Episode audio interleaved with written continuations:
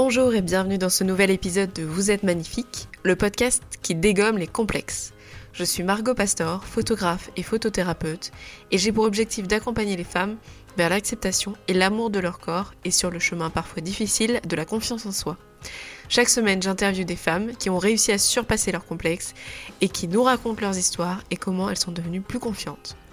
Arrêtez de vous comparer, devenez la meilleure version de vous-même, sans régime, sans baguette magique. Je vous donne des conseils pour vous sentir mieux dans votre corps et dans votre tête parce que vous êtes magnifique tel que vous êtes.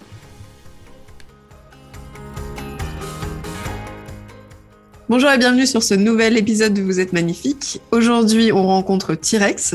Alors, euh, T-Rex, euh, c'est un joli prénom. oui, tout à fait. Je remercie mon papa et ma maman. Franchement, c'est pas, c'est pas courant, mais moi j'aime bien. On va commencer un nouvel épisode encore sur les relations de couple, puisque c'est un petit peu les hors-séries qu'on fait en ce moment. Donc, euh, est-ce que tu peux un peu nous expliquer qu'est-ce que tu fais? Enfin, ce que si tu as envie d'en parler, te décrire un petit peu euh, ce que tu aimes faire, etc. Et aussi, du coup, de euh, nous expliquer un peu bah, ton rapport, en tout cas avant ton rapport euh, aux relations et comment elles ont évolué progressivement. Tu, on, peut faire en plusieurs étapes. Hein, T'es pas obligé de, tout dire en même temps. très bien, très bien. Euh, bah, du coup, je suis T-Rex, je fais du développement informatique. Euh, sur, sur mon temps libre, je fais plein de choses, genre de la couture, je bouquine, j'ai un chat que j'aime d'un amour infini et absolu, ce genre de choses. Et, euh, et quant aux relations euh, de couple, euh, je fais partie de ces gens qui, je pense, sont pas câblés pour l'exclusivité. Et je pense que j'ai toujours su de manière plus ou moins consciente que c'était pas pour moi, sauf que il a fallu se battre un peu avec le, le contrat social en fait. Et ça m'a pris beaucoup de temps avant de, de, enfin, de l'admettre pas forcément, mais en tout cas de euh, de l'imposer pas dans le sens où je menace les gens genre tu seras non exclusif sinon je te pète ta gueule mais euh, mais, mais de d'imposer la règle dans le package c'est-à-dire que je viens avec la non exclusivité ou je ne viens pas D'accord. Nous, ça fait combien de temps qu'on se connaît à peu près? J'étais en train de réfléchir. Ça fait, euh, je pense, euh, 7 ans, je pense, à peu près, 7 ans, 8 ans, quelque chose comme ça. Euh, oui, je crois, ouais. Ouais, ouais. ouais. Il me semble, donc, je peux le dire, tu as été modèle pour moi. Ouais. Euh, et c'est vrai que euh, c'est un sujet qui venait sur le tapis euh, depuis ce temps-là, en fait. On en a toujours un peu parlé que c'était compliqué pour toi d'avoir quelqu'un uniquement, exclusivement, enfin, d'être en couple, on va dire, traditionnel. Ouais, ouais, ouais. ouais. oui, oui, ça a toujours été compliqué. Et ce qui se passe, c'est que quand tu, quand tu débutes ta vie euh, sentimentale et, sexuelle, tu fais avec ce qu'on t'a appris et avec ce qui te paraît être la norme. Et il y avait peu d'informations euh, sur des formes d'amour différentes du contrat euh, classique euh, de personnes adultes qui se rencontrent, qui s'aiment, qui habitent ensemble et qui et qui ne qui ne fréquentent plus jamais personne d'autre autrement qu'amicalement. ou professionnellement, mais en tout cas, il n'est pas possible dans ce schéma-là d'avoir des relations euh, amoureuse ou sexuelle avec d'autres personnes que ton ou ta partenaire officiel. Et ça m'a demandé pas mal de temps d'admettre qu'effectivement, moi, ça me convenait pas et de, bah, trouver des ressources pour, enfin, pour construire ce, ce truc-là euh, chez moi. Mmh. Donc euh, oui, quand on s'est rencontrés, alors, si je dis pas de bêtises, euh, j'avais pas encore eu ma première relation officiellement non exclusive qui était vraiment très chouette et qui pour moi a été vraiment un marqueur d'un tournant dans mes attentes relationnelles. Et effectivement, bah, toutes les relations que j'ai eues avant qui étaient exclusives, ça a été euh, un espèce de combat euh, contre contre moi-même pour euh, essayer d'être la plus droite possible mais il bah, faut bien admettre que j'ai quand même souvent euh, fini par fauter. Oui, mais est-ce qu'au final c'est ça le problème aussi c'est que tu finis par te sentir mal pour l'autre qui lui n'est pas enfin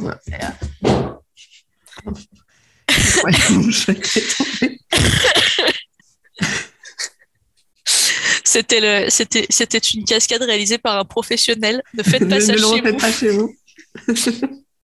Donc euh, oui, en fait, est-ce que tu, tu, ressentais de la culpabilité, toi, euh, par rapport à, à, tes partenaires quand tu étais, dans, quand étais censé être dans une relation euh, exclusive? Alors oui, de la culpabilité, oui, parce que tant que ça n'a pas été un sujet qu'on a pu aborder avec mes partenaires, c'est un truc où clairement, si je venais à, à à fauter ou même même sans franchir le pas, mais même à désirer quelqu'un d'autre, euh, ça me mettait dans une position qui était quand même assez inconfortable. Alors ça n'a pas duré très longtemps la culpabilité. Hein. Il y a un mhm. moment, je me suis dit que bon, euh, ça suffisait, que j'avais autre chose à faire. Euh, mais euh, mais oui, il y a ce truc où euh, où en fait on, on respecte pas le contrat établi avec la personne avec qui on partage sa, sa vie, même de manière temporaire. Hein, mais et du coup, ça, ça, ça crée une faille dans la relation, en fait, parce que euh, parce qu'à partir du moment où on sait qu'on est en train de faire quelque chose qui entame la confiance que l'autre peut placer en soi, c'est quand même un peu limite, quoi. Mm. Donc, euh, donc après, euh, effectivement, je suis très très mal placée pour pour émettre un jugement de valeur quelconque sur des gens qui pratiquent l'adultère parce que je l'ai fait, parce que parce qu'il y a eu des moments dans ma vie où c'était la seule alternative que j'estimais avoir. Alors avec le recul, c'est pas vrai, mais à ce moment-là, avec les ressources que j'avais et le recul que j'avais, c'était la seule euh, option qui me paraissait être possible. Euh, mais maintenant, c'est quelque chose que je veux plus dans ma vie, ni la partie où je euh, peux tromper un ou une partenaire, ni la partie où je participe à l'adultère. C'est-à-dire que tous les gens que je fréquente, s'ils sont en couple, je, je veux que ce soit des gens qui soient dans des relations euh, où il y a un accord de non-exclusivité avec leur partenaire. Je veux pas participer à ça. Après, euh, chacun, euh, dire, chacun fait ce qu'il veut et surtout ce qu'il peut. Et j'ai pas, mhm. voilà, j'ai pas de jugement de valeur à émettre, mais je veux plus avoir ce genre de relation dans ma vie à moi. D'accord, bah c'est ce qui est compréhensible aussi, parce que du coup, Là, tout, est clair en fait, c'est clair des deux côtés. Et du coup, il y a plus, a plus ce, comment dire, ce, carcan et surtout, enfin, cette euh, pas culpabilité, mais en tout cas l'idée de pouvoir faire mal à quelqu'un. C'est ça, et en fait, ce qui se passe, c'est que l'adultère, mine de rien, ça demande une logistique euh, terriblement bien rodée, donc c'est épuisant. C'est très frustrant de ne pas pouvoir partager avec la personne euh, avec qui on est dans une relation de couple ce, qui nous rend heureux aussi. Et si mhm. voir d'autres gens, ça nous rend heureux, c'est quand même très frustrant de ne pas pouvoir partager ça, je trouve. Donc oui, euh, tu avais reçu euh, Claire, dans, enfin, une personne qui s'appelle Claire dans, dans un des épisodes qui disait que elle voyait une forme d'absurdité à cette injonction à l'exclusivité, comme si on demandait aux gens d'avoir qu'un seul ou qu'une seule amie, et, euh, et comme si on considérait que l'amour, on en avait une dose prédéfinie et que qu'on pouvait pas le partager.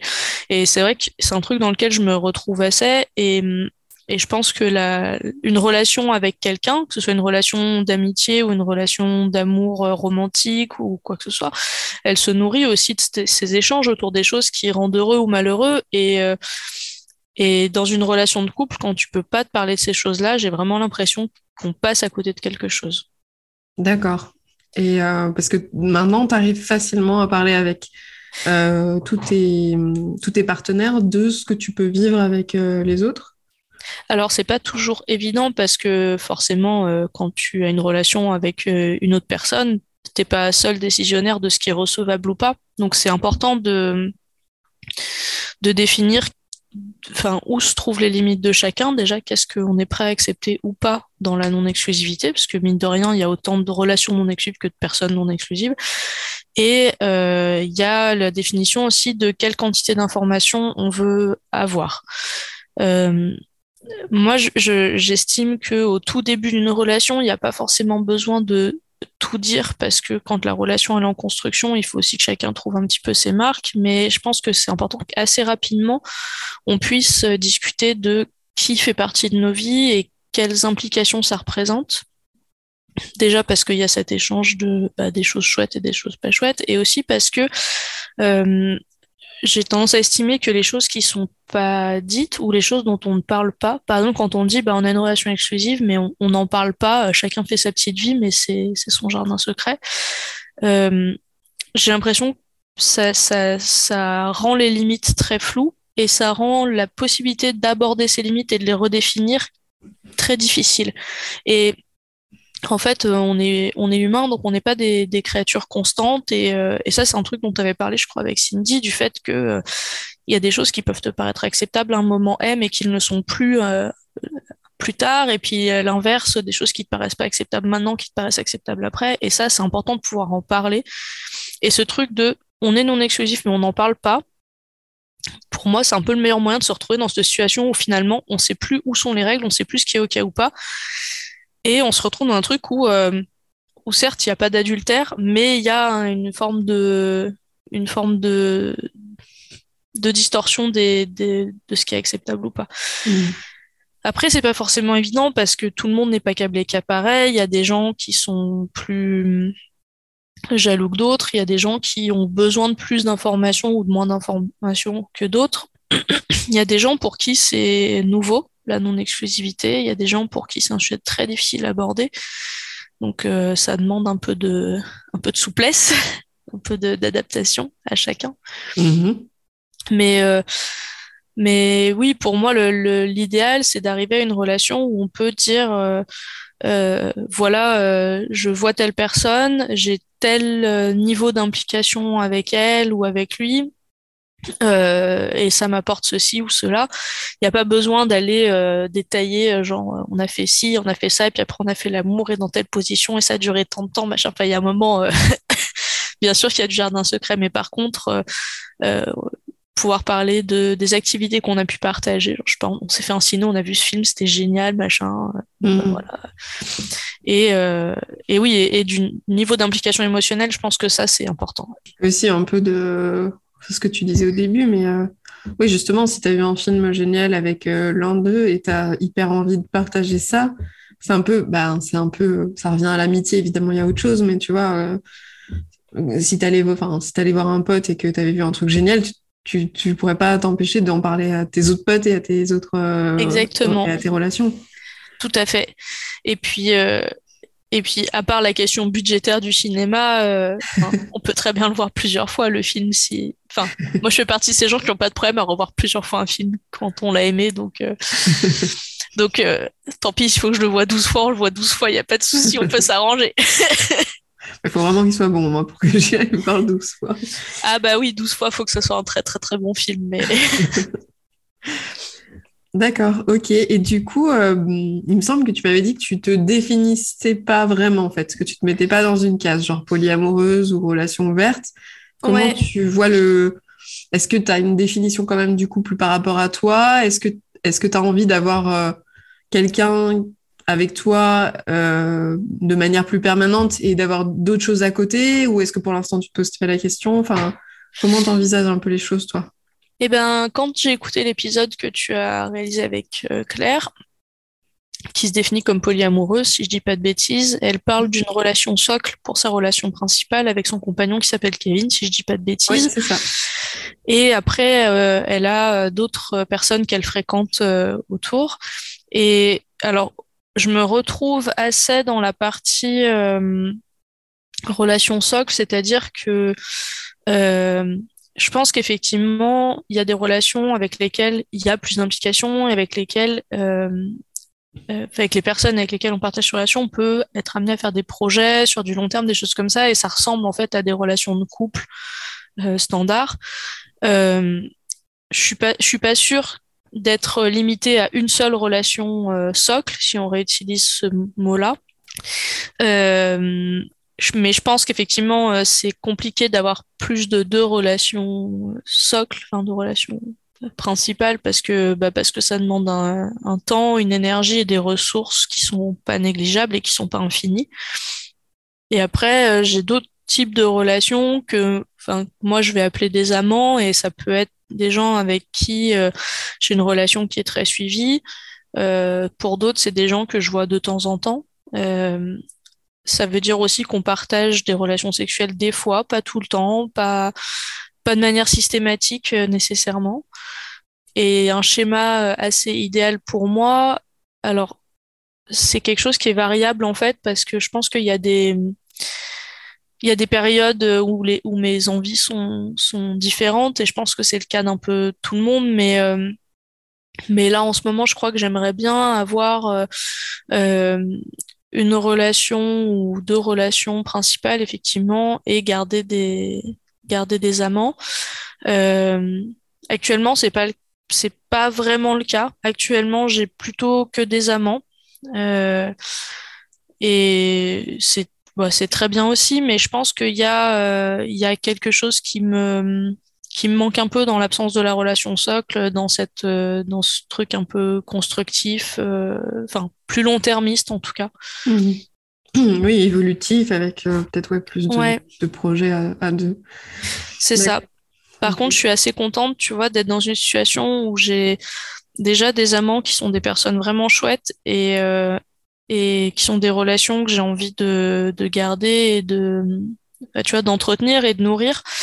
Et ça me protège aussi de cette espèce de, de, de fuite de euh, ah bah en fait euh, cette personne me plaît beaucoup mais la non exclusivité c'est pas pour lui ou c'est pas pour elle et bah du coup je vais nier ce que je suis et mes besoins et, et accepter de m'engager dans un truc où je sais que ça ne tiendra pas et qu'on va aller au casse-gueule quoi. Mmh. Oui, parce que tu as réussi à définir toi aussi ce que tu étais et ce dont tu avais besoin. Ouais, ouais, ouais. Ça prend du temps aussi, euh, je pense. Euh, et ça, et ça fait faire des erreurs, euh, évidemment, mais si c'est pour mieux après te, comment dire, connaître toi tes limites et toi ce, dont tu as besoin, je pense que ça valait le coup de passer par, là. Ah oui, bah pour le coup, j'ai pas de j'ai pas de regrets. Alors bien sûr, ça n'a pas toujours été facile. Bien sûr, j'ai été confrontée à des trucs qui ont été douloureux pour moi ou pour d'autres, et c'est jamais agréable. Hein, mais euh, mais bah c'est aussi ça qui a fait que je sais ce que je souhaite maintenant et ce que je ne souhaite plus aussi. Et ça ça rend aussi les choses beaucoup plus confortables dans dans, dans ces moments un peu euh, un peu euh, étranges où tu abordes le sujet euh, oui alors tu sais bon moi l'exclusivité c'est quand même pas trop trop ma tasse de thé du coup ce serait pas mal qu'on en discute parce que je sais pas comment tu te situes toi tout ça et mm. et forcément quand on est quand on est au clair avec ce dont on a besoin ou pas c'est beaucoup plus facile d'en parler ça veut pas dire que ça rend le truc euh, easy peasy et que d'un claquement de doigts du jour au lendemain, euh, ça marche euh, comme sur des roulettes. non, non, mais, mais c'est quand même beaucoup moins difficile quand on sait où se placent nos, attentes et nos, et nos besoins. Tu me dis si tu veux en parler ou pas, mais du coup, on pourrait penser que que le fait d'être non exclusif, ça empêche un peu les peines de cœur et les, Pas du tout. Rupture et tout ça, machin. Alors, ça, non, ça empêche ni les peines de cœur, ni les ruptures. Et euh, potentiellement même au contraire, parce que euh, parce que c'est pas quelque chose euh, de très naturel. Enfin, de très naturel pour beaucoup de gens. Non, mais c'est pas vrai ce que je suis en train de dire. Mais en tout cas, il y a des gens pour qui c'est inenvisageable et le truc, c'est que quand on rencontre euh, des gens, euh, on ne sait pas forcément euh, quelle est leur position sur le sujet et, et on ne choisit pas forcément de manière consciente les gens auxquels on, s'attache et auxquels on accorde de l'affection. Et oui, il y a des moments où on se retrouve confronté à espèce de truc impossible de euh, bah voilà moi ce qui me convient c'est ça mes besoins c'est ça et l'autre qui dit bah ouais mais moi ça c'est pas du tout possible pour moi euh, et, voilà donc il y a ce premier point là et puis après bah, les relations non exclusives c'est comme toutes les relations il arrive à des moments où euh, où ça fonctionne pas ou plus pour des raisons diverses et variées. Et, en fait quand quand il y a une situation de rupture, même avec, euh, euh, même avec un amant qu'on voit peut-être peu ou pas très régulièrement quoi que ce soit, ça n'empêche pas que c'est quand même quelqu'un pour qui on a de l'affection, avec laquelle ou lequel il y a un engagement émotionnel qui est pas forcément énorme, mais qui existe et c'est toujours triste quand ça s'arrête euh, et c'est toujours un peu douloureux. Et, euh, et effectivement, euh, je pense qu'on est presque plus souvent confronté à des situations de rupture quand on est dans, une, dans des relations non exclusives que, que quand on est dans des relations très exclusives. Euh, enfin, en vrai, j'en sais rien. Peut-être qu'on peut être sur des relations exclusives qui durent systématiquement une semaine et que toutes les semaines on a une rupture, c'est rude, hein, mais. J'avoue, je sais pas si je le supporterais, moi, mais. ça serait un peu. Euh, ça demanderait beaucoup d'endurance, hein, mais. c'est beaucoup d'optimisme, surtout. Au bout d'un moment, sinon tu lâches l'affaire. Hein, euh. Ouais, ouais, ouais. non, mais en tout cas, voilà, il y a. Je, sais que moi, c'est arrivé hein, que je sois très triste euh, à la suite d'une d'une rupture avec, euh, avec des amants ou des amoureux et qu'on me dise oui, mais ça va, il y en a plein d'autres. Oui, mais non, en fait, euh,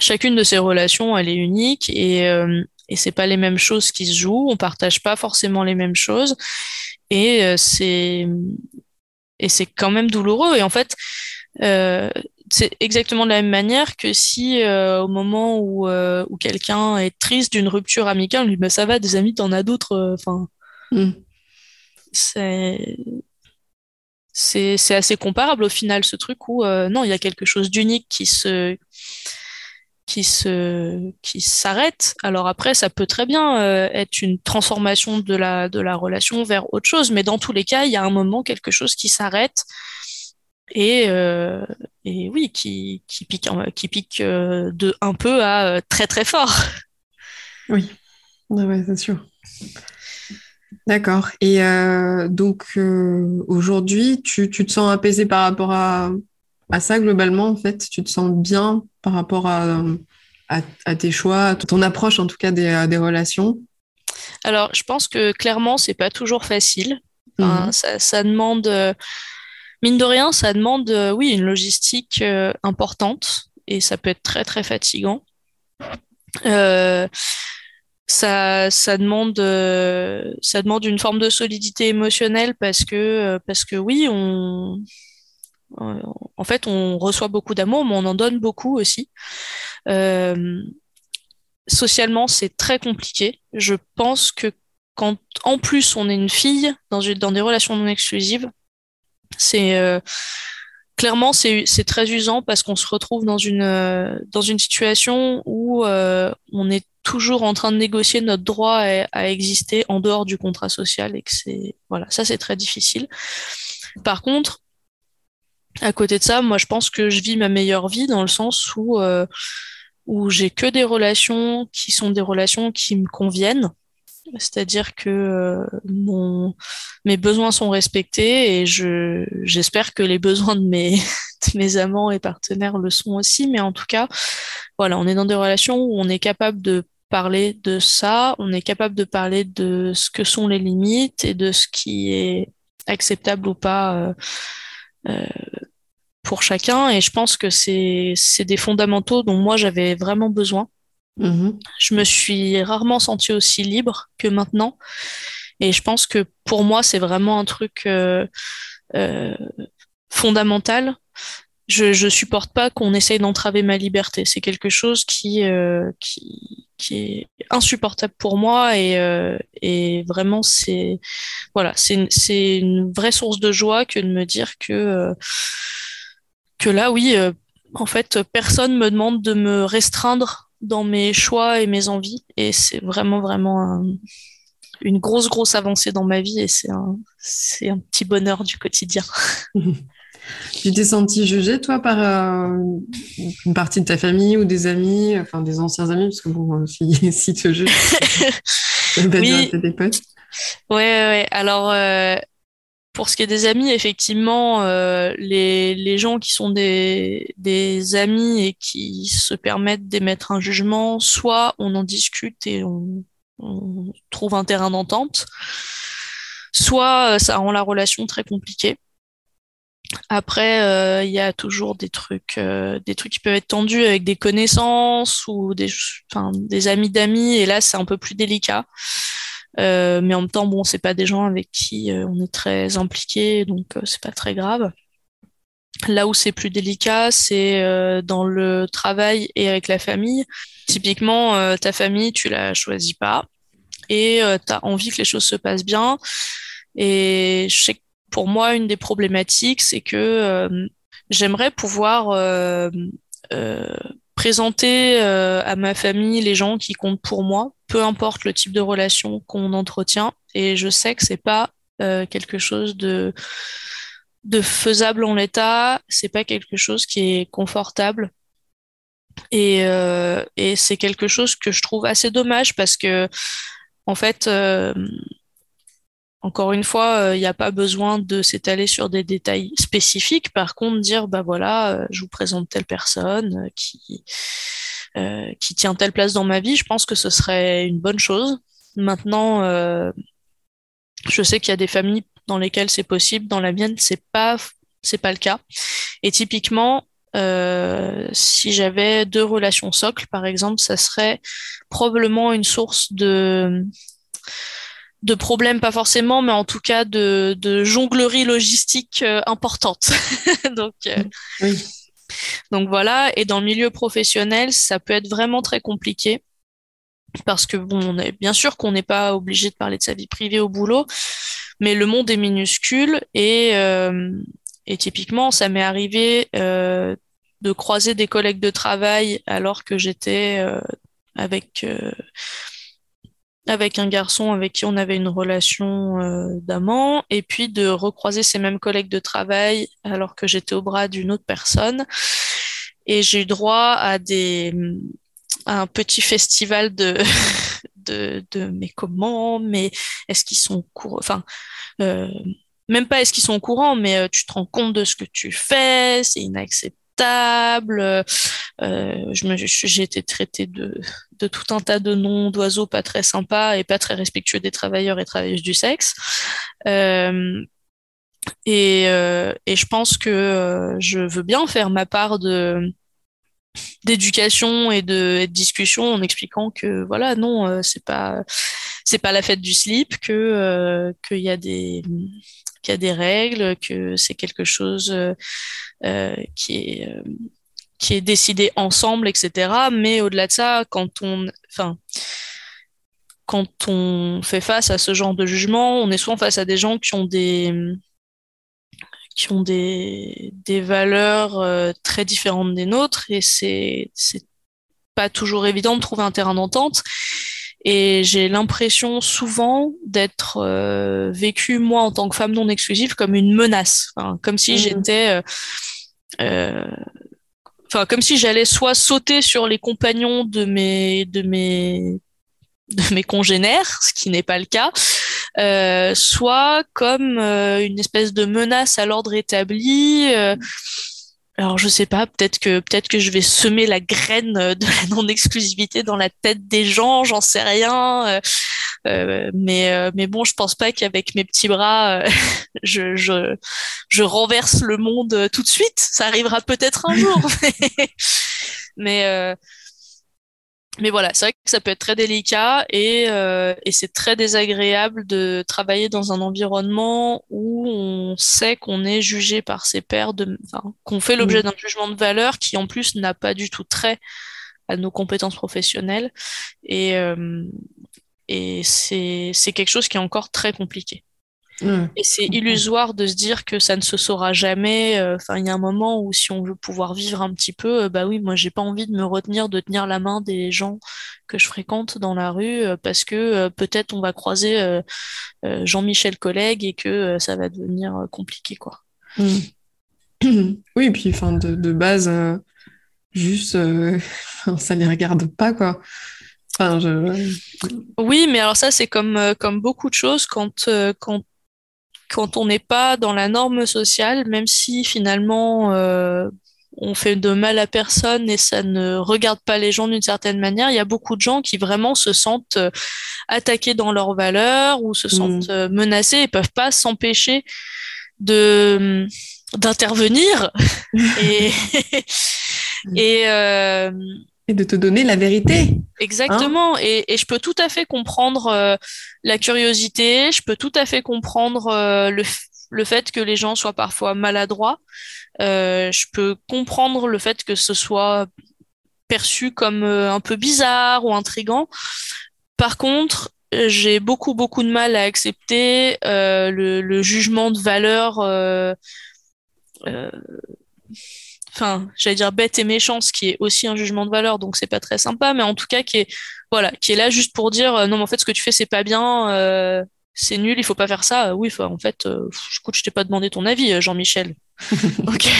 Le fameux Jean-Michel. Et oui, alors c'est la référence euh, euh, aux nuls ou aux inconnus, ou je sais plus, euh, je, ma pop culture est catastrophique, mais mais voilà, c'est pas, j'ai rien contre les Jean-Michel. Les Jean-Michel sont, sont, tous des gens, enfin tous les Jean-Michel que je connais sont des gens très bien en plus, mais c'est Cadéo, je crois. Ah oui, tu as raison, je crois. Jean-Michel à moitié. Voilà, c'est ça. c'est ça.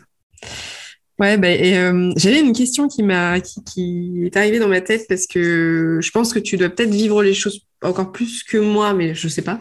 Euh, par rapport aux, hommes aussi, euh, je sais que quand on est une femme qui est très libre, on va attirer des hommes qui pensent qu'on est très libre pour eux, en fait. Oui. Voilà. alors, ça m'arrive moins maintenant. Mhm. Euh, mais oui, il y, a eu, euh, il y a eu des périodes où c'était très compliqué d'expliquer aux gens que non, non, mais en fait, euh, oui, j'ai plusieurs partenaires, ça veut pas dire que je suis tout à toi et que tu vas pouvoir me prendre sur le toit de ta Clio de tout de suite. La calme-toi, quoi.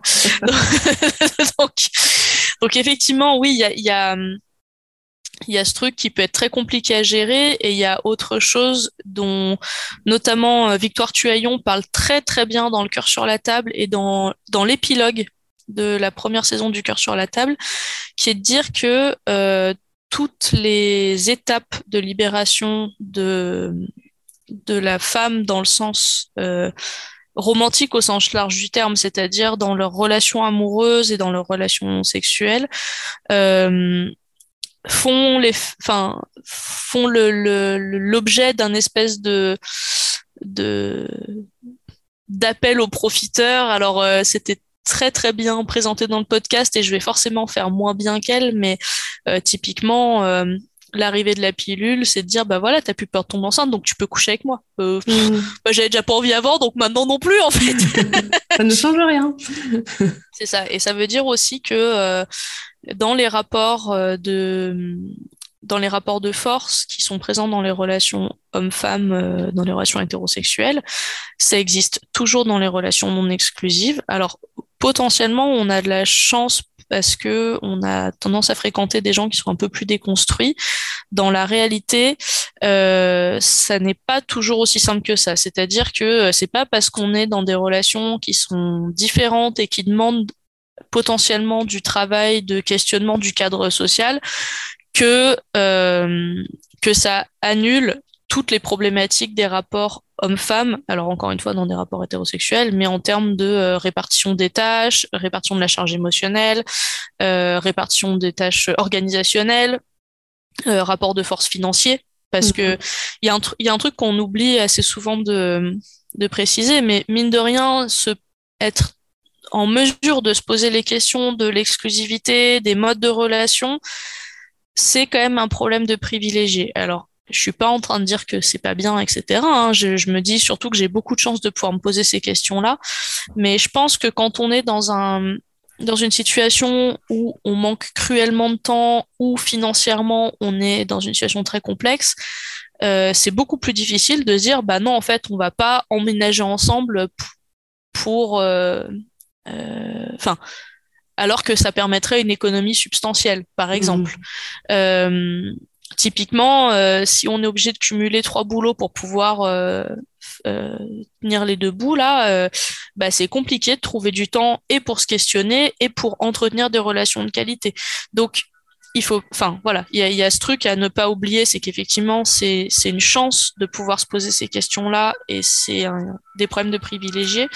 Maintenant, ça ne veut pas dire que il faut pas se poser des questions de bah, comment on fait pour que euh, les rapports euh, euh, hommes-femmes de manière globale dans la société et de manière plus particulière dans les relations amoureuses s'améliorent. Enfin, mm-hmm. Et du coup, oui, bah, avoir plus de relations, ça veut dire, quand on est une femme, avoir plus de charge émotionnelle, avoir plus de charge mentale, etc. Donc, donc ça, c'est pas simple. c'est vrai, en plus, si tu regardes dans l'histoire, en fait, euh, les femmes qui, ont, qui se sont posées la question des relations avant, on va dire maintenant, où bon, c'est quelque chose qui s'est un peu plus démocratisé, comme tu dis, enfin, dans un. Euh, comment dire, dans un, enfin dans notre entourage, on va dire, c'est-à-dire classe quand même moyenne supérieure. Enfin, je, parce que comme on dit, on a, on a les moyens en fait de, de notre indépendance de base en tant que femme, et du coup, et pas forcément d'enfants à charge non plus, ou, ou, en tout cas les moyens d'assumer les deux. c'est des femmes dans le passé, bah, je pense à Beauvoir, tu vois, qui avaient les moyens justement d'être seules ce qui était très rare, euh, de réfléchir, de travailler, euh, de, de, de pouvoir euh, se passer d'un mec. Euh, et, enfin, ah pas d'un mec, mais d'un mari surtout. Parce que là, c'est plutôt la question maritale dont on parle en fait. Euh, donc, oui, c'est vrai. je suis tout à fait d'accord avec toi que c'est important de dire aussi que oui, c'est des questions qui se posent parce qu'on a les moyens de se les poser et parce qu'on on a les moyens et le temps d'y réfléchir et euh, parce que culturellement, on est dans un environnement particulier aussi, oui. euh, avec des valeurs qui ont évolué, euh, qui sont pas des valeurs, euh, par exemple, religieuses ou traditionnelles, en tout cas, plus, plutôt de, de, gauche. Oui. Ouais. voilà, il y a beaucoup de choses. Mais mais, mais comme tu dis, ça veut pas dire qu'il faut pas que ça change, que ça évolue, que se pose les questions, quelles que soient euh, au final les réponses que vous qu'on se donne, puisque euh, chacun voit la liberté d'une manière différente. La, la liberté, euh, comme tu parles de charge mentale, je trouve que c'est intéressant, parce qu'il y en a qui se posent la question dans le couple de la charge mentale, ou alors euh, bah, il y a d'autres façons de se, enfin il y a d'autres façons de faire évoluer la charge mentale, de la choisir de ne pas la choisir euh, et euh, de la subir. Donc, euh, c'est des questions qui sont hyper intéressantes. Et oui, le cœur sur la table, je le conseille à toutes les personnes qui nous écoutent d'aller jeter une oreille parce que c'est vraiment un podcast qui est passionnant et qui, moi aussi, m'a beaucoup aidé. D'ailleurs, j'en ai pas parlé, mais je, si j'en ai parlé dans mon podcast sur ma rupture, mais c'est vraiment un podcast qui m'a beaucoup aidé aussi dans ma rupture à essayer de voir les choses de plus loin en fait. C'est-à-dire que c'est le développement personnel et tout ce qu'on nous on vit dans notre tête et dans nos cœurs, etc. On est dans le micro, on est vraiment dans ce qui se passe euh, au niveau de notre histoire. Alors même si on a des potes qui nous en parlent, etc. et qui revivent des choses, et je trouve que le, le, le, podcast et le cœur sur la table, ça permet de voir le macro, c'est-à-dire vraiment de s'éloigner et de se rendre compte de l'évolution euh, des relations, de, l'évolution des femmes, de voir les choses de manière plus politisée. Euh, et c'est passionnant. C'est ça, et puis en fait, euh, cette histoire de micro-macro, enfin, l'expérience personnelle ne vaut jamais statistique. Et un des euh, un des intérêts de ces podcasts, qui n'est pas le seul, hein, parce qu'en fait, ils, ont, ils sont formidables. Et je pense du coup au cœur sur la table et aux couilles sur la table, c'est que il y a l'intervention de gens qui ont étudié ces problématiques euh, de manière systémique et qui ont des chiffres à l'appui. Mmh. Et euh, alors, quand on est une femme, c'est très intéressant d'avoir accès à ces données-là parce que ça permet de dire à quelqu'un qui dit ouais ça va, c'est bon, euh, de toute façon tu payes pas pour rentrer en boîte. bon écoute. Euh, bah non, je suis pas d'accord avec toi pour ça et ça et ça. Et là, on dit, ouais, mais gna gna gna, tu dis ça, mais parce que, parce que c'est toi et tes copines. Bah non, voilà, il y a des chiffres, ils sont là. Et maintenant, qu'est-ce qu'on fait? Donc, il y, a ce, truc qui est, qui est hyper intéressant et où, et où clairement, ça fait des très bons outils. Ensuite, sur la prise de recul, je, je te rejoins complètement sur le fait que euh, c'est. Euh, enfin, moi, il y a, y, a, des trucs où je me disais, mais c'est fou, est-ce que c'est euh, juste moi et mes copines ou est-ce que c'est vraiment quelque chose qui se retrouve euh, de manière beaucoup plus globale sur certaines problématiques? Et en fait non il y a des il y a des choses qui sont très globales et il y a des choses qui finalement sont très euh, très lié au fait que euh, bah, forcément on s'entend avec des gens avec qui on a des intérêts communs, avec qui on a des, des expériences un peu communes, donc du coup ça, ça crée cette espèce de c'est bizarre, on a tous vécu ça et en fait oui bah là en l'occurrence c'est quelque chose qui est propre à notre groupe et pas forcément propre à l'entièreté des femmes. Mmh. Bah, voilà donc je, effectivement sur ce truc de prise de recul je trouve ça hyper intéressant et sur la non-exclusivité et, et sur cette euh, euh, cette question de euh, comment c'est encore un truc qui profite aux hommes blancs hétérosexuels. Euh, il y a clairement ces deux épisodes là de la princesse et l'escalator et de l'épilogue de, de la première saison qui sont hyper intéressants parce que euh, bah parce qu'en fait ils mettent en perspective le truc de eh en fait c'est génial parce que parce que c'est une libération effectivement du bah, de ce cadre social qui convient pas à tout le monde, parce que ça permet euh, d'autres types de relations, de se nourrir émotionnellement autrement, de se nourrir culturellement autrement, euh, et d'entretenir des, des, oui, des relations différentes. Et puis en fait, c'est quand même vachement pratique quand on a envie d'être un gros queutard et de pas trop trop s'impliquer et de laisser les autres faire le job émotionnel. voilà. Oui, non, mais c'est vrai. En fait, ce qui est, ce qui est intéressant, euh, comme tu dis, bah, des choses dont on se rend compte. Moi, je m'en étais rendu compte aussi, enfin, parce que je pense que les choses ont vachement évolué ces dernières années. Donc, euh, comme tu dis, il y a eu la pilule. Ensuite, il y a eu les années 70. Ok, libération des corps, nanana, machin. Tiens, si on en profitait pour violer des enfants, parce qu'eux aussi sont libérés sexuellement, enfin voilà. oui, par exemple. Non, mais après, il y a eu les années 90-2000 en mode, euh, tiens, si les femmes, elles faisaient tout comme dans le porno, parce que c'est ça la libération sexuelle. Mm. Et, euh, et, en fait, à chaque fois euh, qu'il y a la libération sexuelle, c'est genre, ouais, au final, c'est les mecs qui en profitent, quoi. Et bah ouais, ouais, ça demande Enfin, mine de rien, euh, c'est, je vais dire un truc qui a l'air très très cynique, mais en fait, ça demande un énorme travail de sélection des personnes avec lesquelles on relationne quand il s'agit de personnes assignées hommes à la naissance. Parce que, euh, bien sûr que c'est pas forcément malveillant, bien sûr que machin, euh, c'est pas, parce que pas tous les hommes, blablabla, blablabla. Mais dans les faits, c'est quand même la majorité des hommes. C'est le fruit d'une éducation et d'une société qui rend les rapports biaisés. Et, et oui, c'est, c'est, ça demande un, oui, un énorme travail de, de, de tri en amont pour pas se retrouver euh, juste euh, face, euh, bah, face aux, aux, petits malins qui ont vu l'opportunité de, de profiter d'une liberté toute neuve et puis qui en général est à sens unique hein, parce que sinon c'est pas drôle. Oui. Bah oui. Sinon, c'est pas drôle, comme tu dis. c'est ça. Donc, euh... donc oui, et c'est vrai que moi, c'est un truc qui me rend assez triste que de voir que euh, à chaque fois qu'il y a une avancée euh, sur ces sujets-là, en fait, ben on le paye à un moment ou un autre, ou en tout mmh. cas, en tout cas, l'avancée, elle est pas si formidable que ça à plein d'égards. Et je rêve d'un monde où où ça sera plus équilibré, mais ça, ça demande un rééquilibrage systémique et pas juste juste dans des relations euh, inter-individus, quoi. Oui, et bon, on pourrait en parler pendant des heures, je crois. c'est ça. et on va peut-être pas vous saouler euh, pendant, pendant 4 heures, 3 jours, 10 euh, ans. Je pense que ça pourrait durer aussi longtemps que ça. Ouais, je pense que 10 ans, on n'est pas loin là. ah, moi, ça fait 10 ans que, que je suis. J'en parlais là. 10 ans que je suis féministe, enfin 10 ans que je sais que je suis féministe, que je suis féministe assumée. Et, euh, et je me dis qu'à chaque fois, à chaque fois, il y a, bon, déjà moi, je découvre des choses. Enfin, j'évolue sur la question parce que, enfin, c'est normal d'évoluer sur la question.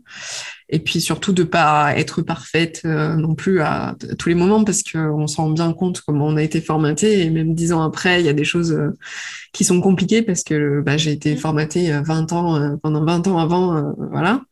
Mais aussi toutes les discussions que je peux avoir qui sont hyper intéressantes et hyper riches. Et, euh, et aussi toutes les, bah ouais, toutes les des fois où j'ai été déçue aussi par les réactions de certaines personnes. Et à chaque fois, tu te fais avoir, en fait, tu fais. Ouais. Ah, euh, c'est ça. Et puis, on est des, on est, on a grandi dans les années 90 et à tous les points de vue, c'est des années qui, à mon sens, sont hyper problématiques. Enfin, mm. moi, moi, là où ça m'a vraiment frappé, c'est quand, euh, quand j'ai regardé des séries de films qui s'étalent sur plusieurs décennies. Ouais. Je pense à Alien, à Predator, etc. Alors qu'on aime ou qu'on n'aime pas ce genre de film, peu importe. Ce qui est très intéressant, c'est de voir comment le traitement des femmes et des personnes euh, racisées ou homosexuelles, euh, ou en tout cas, voilà, différentes de l'homme blanc 6-7 euh, classique sont traités et en fait les années 90 mais c'est abominable oui. et en ayant grandi dans les années 90 ça veut dire qu'on a grand enfin on s'est construit dans ce cadre là et l'impact sur les relations entre les hommes et les femmes c'est aussi que dans les années 90 on nous a remis une petite couche de le seul modèle acceptable c'est le modèle de relation exclusif où monsieur est un héros dans son armure brillante et madame est là quand même pour se taper le sale boulot et si possible être le parfait équilibre entre la sainte et la putain et et voilà et effectivement je pense que ça rend d'autant plus compliqué le questionnement du modèle classique exclusif et monogame et compagnie alors qu'on s'est construit dans des, dans des cadres où la culture prônait quelque chose de très, euh, très différent de ça. Donc, euh, bah, ça, c'est sûr. De toute façon, on a, enfin, moi, pareil, hein, j'ai re-regardé des films que je, dont j'étais complètement fan quand j'étais euh, gamine avec un autre regard et j'ai fait oh putain. Euh... Ouais, ouais, ouais, ça fait mal, hein. j'ai regardé The Mask, c'était l'année dernière, j'ai re-regardé The Mask, j'avais pas vu depuis euh, super longtemps. Pour moi, il y avait des trucs, enfin voilà, pour moi, ça me faisait rire. Hein. J'étais fan quand j'étais gamine.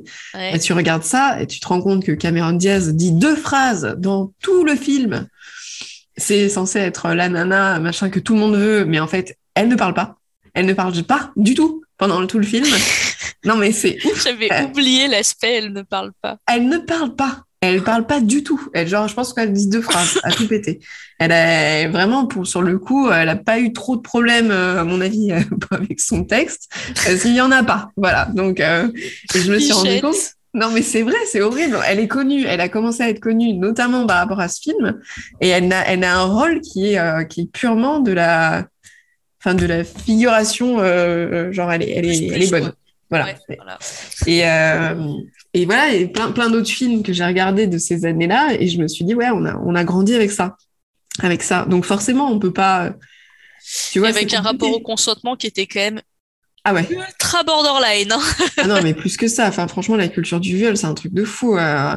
moi, je, je, je, je, parlais avec ma grand-mère hier de, tu vois, des, tout ce qu'on voit en ce moment, enfin, les, les, les, violeurs, etc., machin. Et elle me dit, j'ai l'impression qu'il y en a plus maintenant. Je lui dis non, c'est qu'avant, c'était accepté et que maintenant, les femmes, elles parlent.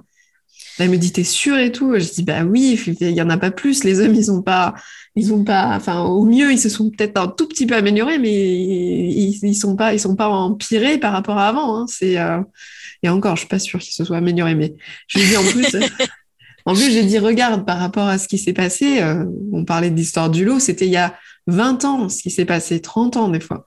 Donc, euh, tu vois bien que c'est arrivé il y a 20 ans, 30 ans. Donc, c'est pas nouveau. C'est juste que ça sort maintenant.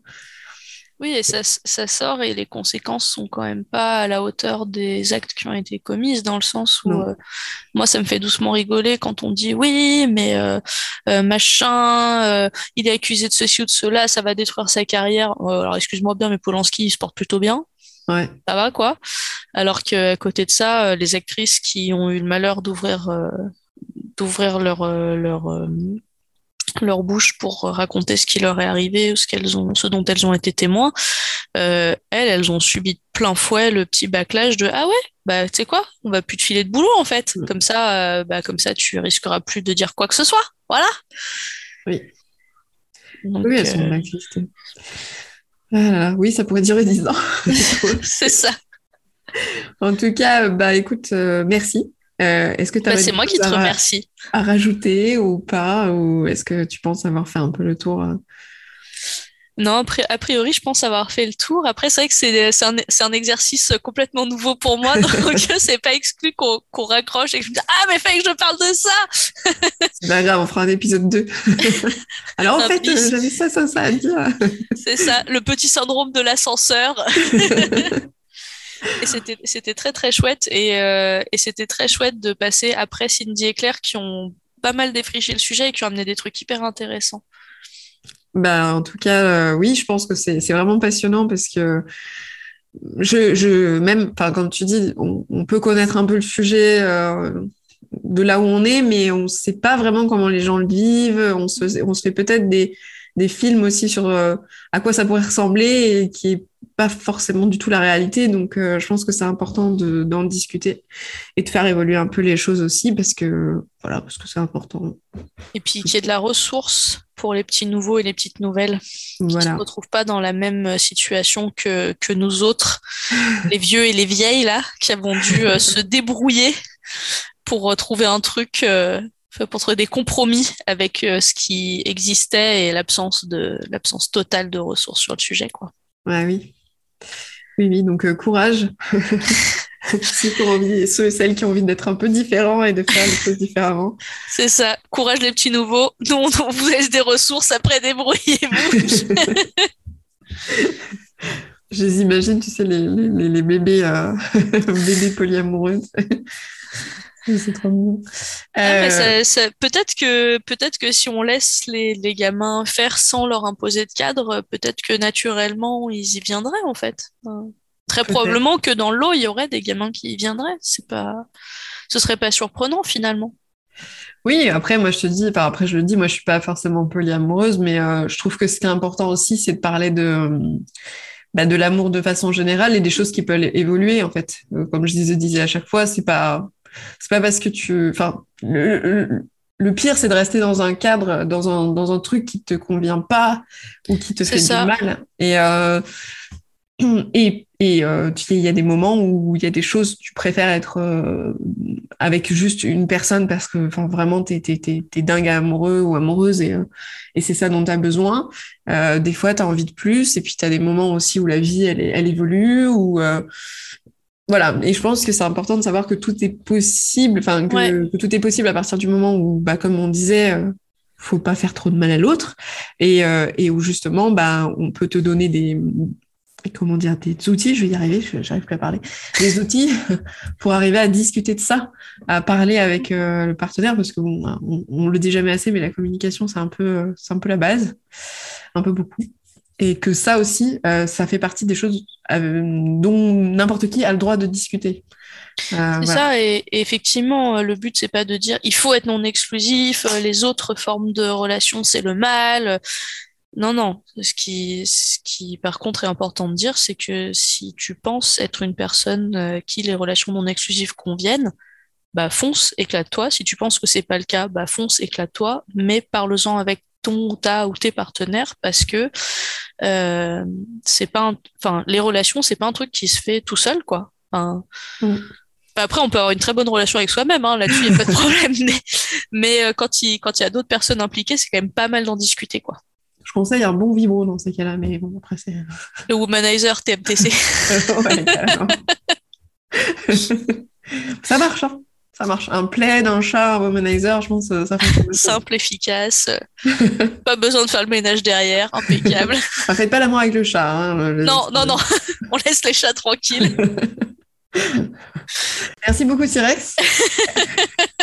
Je te souhaite une très bonne euh, soirée. Merci d'avoir euh, participé. Merci, bonne soirée à toi aussi. J'espère que ça vous a plu, que ça vous aura aidé. Et n'hésitez pas à partager euh, bah, si vous pensez que vous connaissez des gens qui pourraient être intéressés par le sujet. Voilà, je vous souhaite une très bonne soirée et à bientôt. Au revoir.